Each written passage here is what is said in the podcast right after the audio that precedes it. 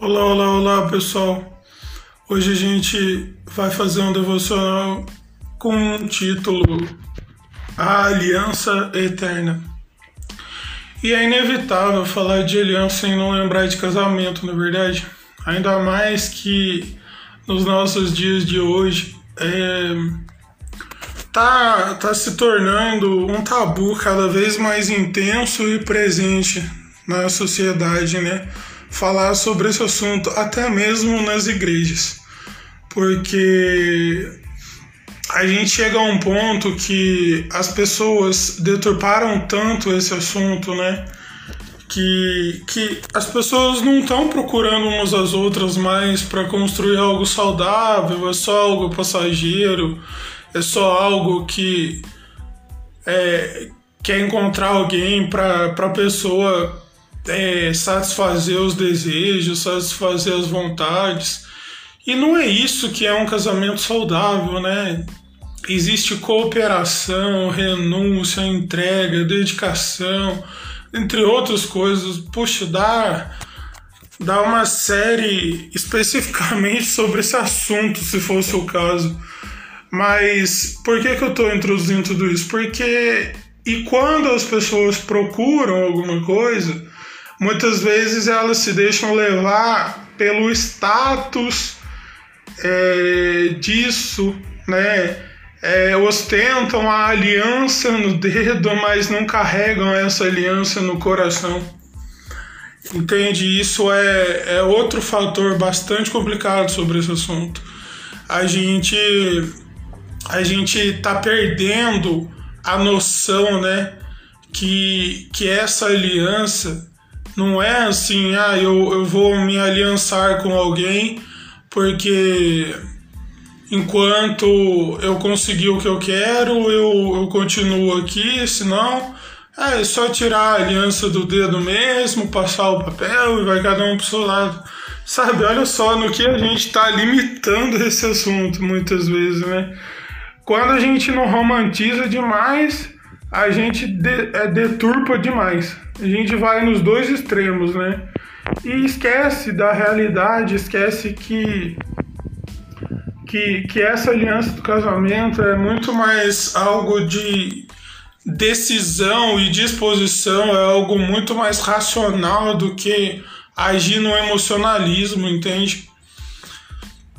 E, e a partir disso aí, porque porque o próprio livro de Efésios, no capítulo 5, é, é usado uma ilustração do casamento para simbolizar algo muito mais essencial, muito mais importante, a união de Cristo e da igreja, sabe? O, a comparação é, é tanta que, que é escrito que o marido deve se entregar pela esposa igual Cristo se entregou pela igreja. Isso não não negligencia a parte da esposa, né, na aliança.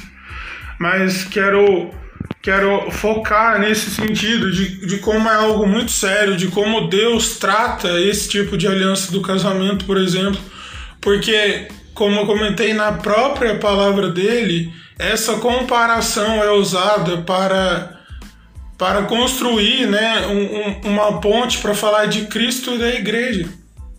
Entende? E, e certamente um do, dos pontos é, altos sobre esse tipo de, de aliança, né, esse tipo de aliança descrita na Bíblia, é na chamada Santa Ceia né, de Jesus com os discípulos dele, quando, quando ele, ao pegar o cálice, fala para eles é, beberem, porque aquele sangue é o sangue da aliança que é derramado pelo, pelos pecados de muitos. Né? E poxa, isso, se isso não, não mexe com o nosso espírito, sabe? Se isso não abala o nosso espírito, a gente tá, tá quase morto espiritualmente, porque se isso não nos abalar, se essa declaração de que este é o sangue da aliança derramado pelo, pelo perdão, pela remissão dos pecados de muitos, poxa, sabe, é, eu fico pensando, poxa, desde, desde a criação, quando a queda aconteceu, é, tudo já, já apontava para Cristo. Inclusive, é, mesmo com o fato de, de Adão e Eva terem se dado conta de estarem nus e, e sentirem vergonha a esse respeito, Deus matou um cordeiro para fazer vestes para eles. Sabe, Deus Deus cuidou até dessa vergonha que eles sentiram, né? E, e essa vergonha eu não estou tirando da minha cabeça. Tá escrito no texto que que é, no texto antes do, do episódio da queda, vamos chamar assim, que eles estavam nus e não se envergonhavam. Entendeu? Então, é, sempre as reflexões precisam estar de acordo com o texto, e isso o texto informa pra gente.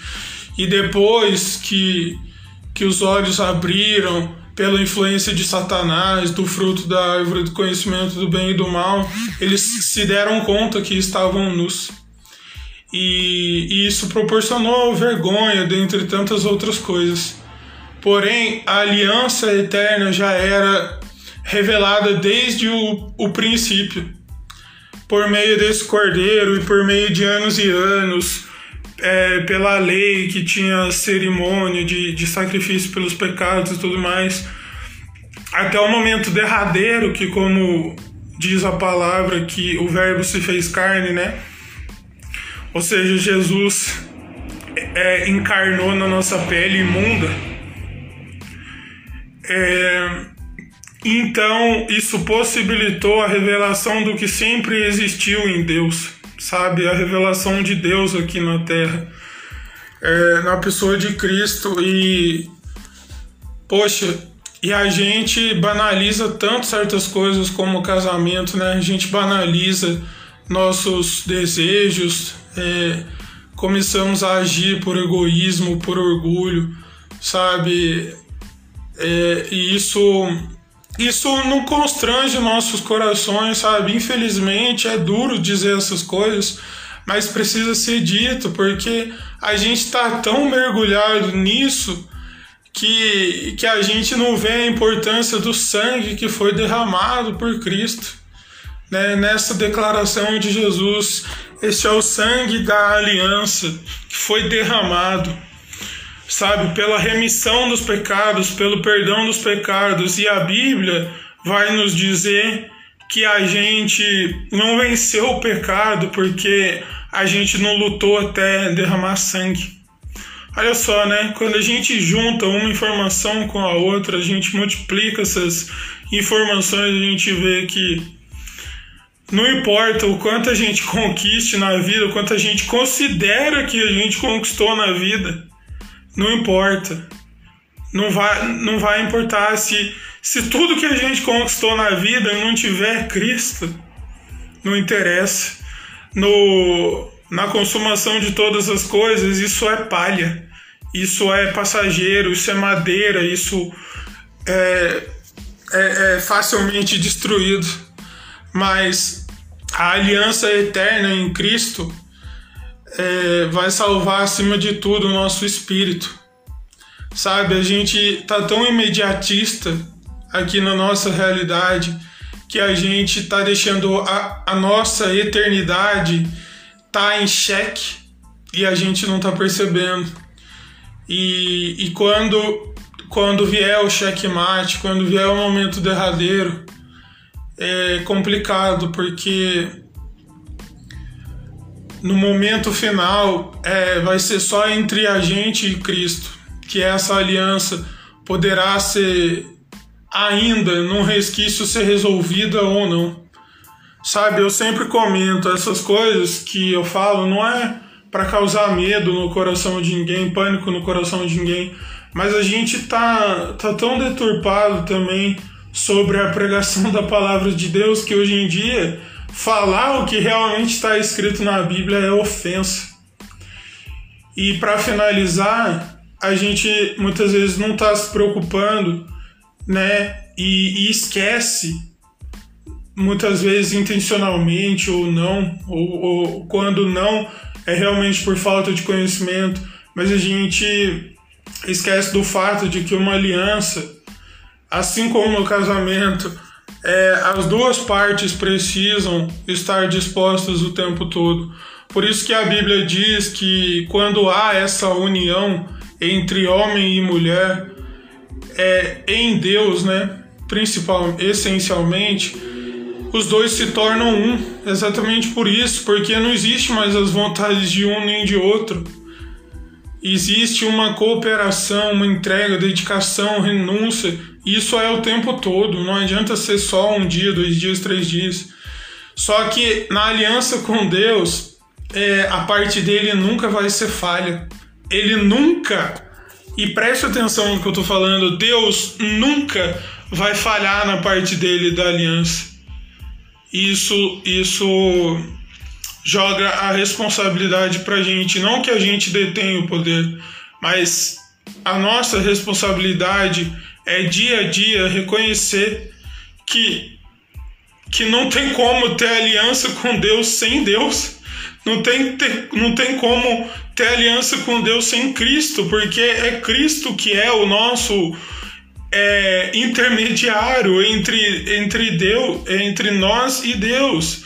E não tem outro, e a gente fica mistificando, fica banalizando isso. Não tem outro intermediário.